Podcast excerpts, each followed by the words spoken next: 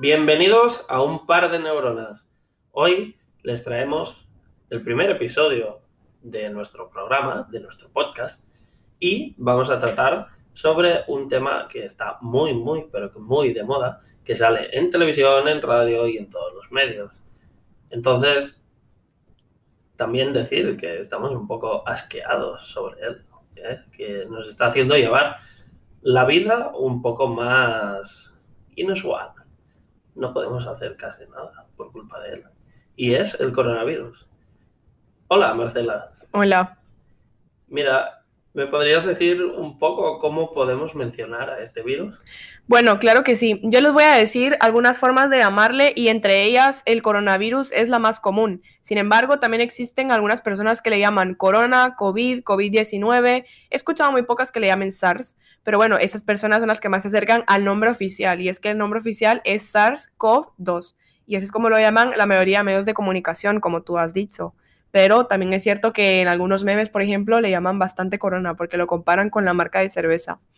Bueno, entonces, el dato curioso número uno que les traemos como los otros seis que también tenemos preparados, se remiten a dos fuentes principales y es el Centro de Control y Prevención de Enfermedades y el Instituto Nacional de Alergias y Enfermedades Infecciosas. Así que comencemos. El dato curioso número uno es que el primer coronavirus se descubrió en 1965 y es importante ¿por qué? Porque hasta el siglo XX se desconocía que los coronavirus pudiesen infectar a los humanos, increíble, ¿no? Pero dos investigadores de la Universidad de Chicago, mientras analizaban un resfriado común a un grupo de estudiantes, descubrieron el primer coronavirus y le llamaron 229E. Así fue como le llamaron al primero E. A mí lo que me parece impresionante es que en 1965, que las cosas no están controladas como ahora, no se propagara. O sea, hemos tenido que llegar al 2020 para que pase todo esto. Dato curioso número dos. ¿Por qué se le nombra coronavirus? Pues señores, se le nombra coronavirus porque es súper parecido a la capa exterior del Sol. Imaginaros cuando os hacían eh, pintar un sol, vosotros que hacíais un círculo y luego las rayitas al lado de, de ese círculo. Entonces, esas rayitas son espigas y esas espigas son lo que se engancha al cuerpo humano o a nuestras células. Por eso se llama así. ¿Te recuerdas del documental que vimos en Netflix en el que explicaban súper bien cómo es que el coronavirus pasa de un huésped a otro? Y es que a mí me impresionó bastante porque en este documental que se llama, eh, creo que era Coronavirus Explained, así era, explicaban básicamente cómo es que el coronavirus empieza la cadena y cómo es que infecta las células huésped en, el, ser humano. ¿Te recuerdas que fue súper interesante? A mí me encantó porque lo explica súper bien y súper gráfico. La verdad que yo me quedé impresionado en ese documental. Lo explica súper gráficamente y lo explica muy, pero muy detalladamente también. Y ¿sabes qué es lo que más me gustó? Cuando empezó a comparar todos los virus que hemos pasado, desde la porcina, ¿cómo se llamaba ese? El H1N1 creo que era, ¿verdad? Sí, creo que sí que ese era. Luego el ébola, ¿eh? la gripe aviar. Sí, y la rubiola también. Todos. Mencionaba a todos, ¿eh? Los comparó y yo me quedé en plan, cuando mencionó lo, lo, lo del ébola, que era súper o sea, que, mataba muchísimo más rápido. Y luego, por ejemplo, el coronavirus, ¿qué, ¿qué, es lo que hace? Se propaga muy rápido. Lo que pasa es que no mata a tantas personas. Eso fue lo que me gustó más de ese documental. A mí también, ¿eh? Y entonces eh, continuamos. El dato curioso número tres es que el coronavirus es un tipo de microorganismo que no está vivo y tampoco está muerto. Pero bueno, entendamos un poco más, ampliemos un poco más la idea. ¿Por qué no está vivo? Porque no es autosuficiente para replicar su material genético, es decir, necesita de células huésped para poder vivir. Si no, no estuviéramos vivos, como tú mencionaste antes, tampoco podría vivir el virus. Y tampoco está muerto porque la información fluye desde el núcleo hasta la espiga, que la espiga, como dijo Jama, es una punta que sobresale del coronavirus y es la que utiliza para infectar y para engancharse las células de un huésped. Bueno, pero ahora cuéntanos un poco. ¿Qué tipos? Porque tiene que haber algunos tipos dentro de la, dentro de la categoría coronavirus. ¿Cuáles son? Pues la verdad es que sí. Y este es el dato número 4. Y hay cuatro subgrupos de coronavirus. Hay cuatro tipos. El alfa, el beta, el gamma y el delta.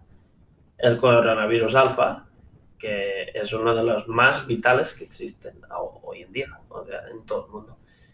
Y significa que tiene la capacidad de infectar a las células huésped, como dijimos antes. Bueno, la verdad es que no me extraña que el coronavirus sea del tipo alfa, ¿eh? porque si ha tenido tanto impacto a nivel mundial, creo que el alfa, al ser el, subgrupo más fuerte, el coronavirus tenía que estar dentro de esta categoría. Entonces, el dato curioso número 5 es, a mí la verdad, antes de que lo diga, tengo que decir que me impresionó muchísimo, porque yo pensaba que el código genético no se medía en peso, yo pensaba que se medía en por ejemplo, el alcance que tenía o, bueno, a lo mejor en, algunas otras medidas, pero el código genético del coronavirus solo pesa 8 kilobytes. ¿Cómo, que 8 kilobytes? Sí, 8 kilobytes, que a mí también este dato me dejó porque sí que es cierto que nosotros tenemos bastante conocimiento, por ejemplo, sobre el iPhone, los ordenadores, o sea, bueno, dentro de lo que cabe, es cierto que no tenemos tanto conocimiento como los informáticos o como las personas que crean estos dispositivos, pero 8 kilobytes equivale a una página de Word con 100 palabras.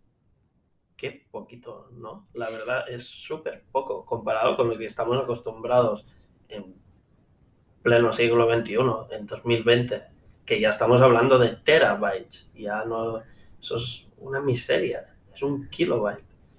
Hay 8, perdón, 8 kilobytes. Eso es lo que pesa el código genético del el coronavirus. Bueno, ahora continuamos, ilumínanos con el dato curioso número 6. Bueno, pues el número 6 lo vamos a tratar sobre los animales. Y es que tienen su propio coronavirus. ¿Sabías tú eso? No, no lo sabía. Pues, por ejemplo, los cerdos, los camellos, murciélagos, los gatos lo pueden padecer. Bueno, en realidad los murciélagos, ahora que lo mencionas, yo me recuerdo que al inicio de la pandemia dijeron que el origen del coronavirus podía provenir de los murciélagos. Y a mí me, la verdad es que, bueno, también teníamos una leve idea de que podía ser cierto, porque los, los, el coronavirus sí que es cierto que eh, los murciélagos tienen muchas enfermedades y viven toda su vida transmitiendo estas enfermedades. Pero la verdad es que si yo te puedo aportar un nuevo dato es que Hace una semana estaba leyendo eh, del origen del coronavirus, como hemos mencionado, y un centro de Argentina eh, descubrió recientemente que el origen puede que no sea de los murciélagos, sino que puede que provenga de las serpientes. ¿Puedes creer eso? Imagínate, joder, o sea, imagínate, es que donde hemos llegado a explorar hasta las serpientes. O sea, amigos, las serpientes, hello. la verdad es que sí, ¿eh? Pero bueno, que tampoco se descarta lo de los murciélagos, ¿eh? Que simplemente el, este centro de investigación de Argentina ha dicho que el origen puede que también sea de las serpientes, pero no se descarta lo de los murciélagos. Imaginaros, los murciélagos con los sucios que son, ¿eh? Los chupasangres, los mini vampiritos. bueno, va. Respecto bueno. a los animales, te iba a decir una cosita. Y es que padecen también enfermedades. ¿eh? Bueno, los que tienen el coronavirus, hablas, ¿no? Exacto. Estamos hablando del coronavirus. Claro. Y esas enfermedades pueden ser hepáticas, neurológicas y respiratorias. Bueno, ahora que lo mencionas, la verdad es de que las enfermedades respiratorias sí que las compartimos con los animales que padecen el coronavirus, porque yo creo que en varios estudios se ha identificado que las personas que han tenido el coronavirus le quedan secuelas respiratorias. Bueno, al final es un virus que lo principal que ataca es los pulmones. Entonces también normal que luego de que lo padezcas te queden secuelas en el ámbito respiratorio y que ya nunca puedas volver a, como estabas antes de, de salud, digo. Pero bueno, es impresionante que algunos animales como los murciélagos puedan vivir con tantas enfermedades y sean tan fuertes para infectar a los humanos con ellas, porque al final bueno, como hemos visto en varios documentales, ¿te recuerdas? Como hemos visto de, murciélagos que viven todo el año y, no se mueren, que al final viven con esas enfermedades en, las cuevas, en, todo, ¿no? En todos lados, incluso al lado de nuestra casa, señores. O sea, ya los animales ya han llegado al punto en que llegan a la ciudad. O sea, algo estamos haciendo mal. Estamos destruyendo su mini mundo. ¿eh? Pero bueno, escúchame, también nosotros estamos en medio de la selva. Entonces, claro, respecto a esto, las personas que viven más con la naturaleza eh, también padecen estas enfermedades. Claro que sí, y seguramente en países en los que hay más contacto con la naturaleza, seguramente las personas están más expuestas, pero bueno, tampoco descartamos eso, porque al final no significa que las personas que vivan en grandes ciudades nunca van a padecer enfermedades así, porque mira con la pandemia, que ahora casi nadie se salva, ¿eh? que al final lo estamos viviendo todos, todos por igual. Da igual dónde estés y dónde vayas a ir, o sea, si te vas a la Antártida o donde tú quieras, el, sitio más alejado de, toda la humanidad. Igualmente. La pandemia te alcanzará. Exacto, la pandemia te va, a coger. no, importa dónde vayas. no te vas a poder escapar de eso. Claro que sí. Pero bueno, al final, como les decimos, les hemos dejado seis datos curiosos y queríamos sorprenderlos un poco porque a mí en, lo personal me ha sorprendido bastante algunos de ellos que no sabía, porque claro, las noticias sacan mm, lo más impactante, pero los datos curiosos, ¿quién los cubre?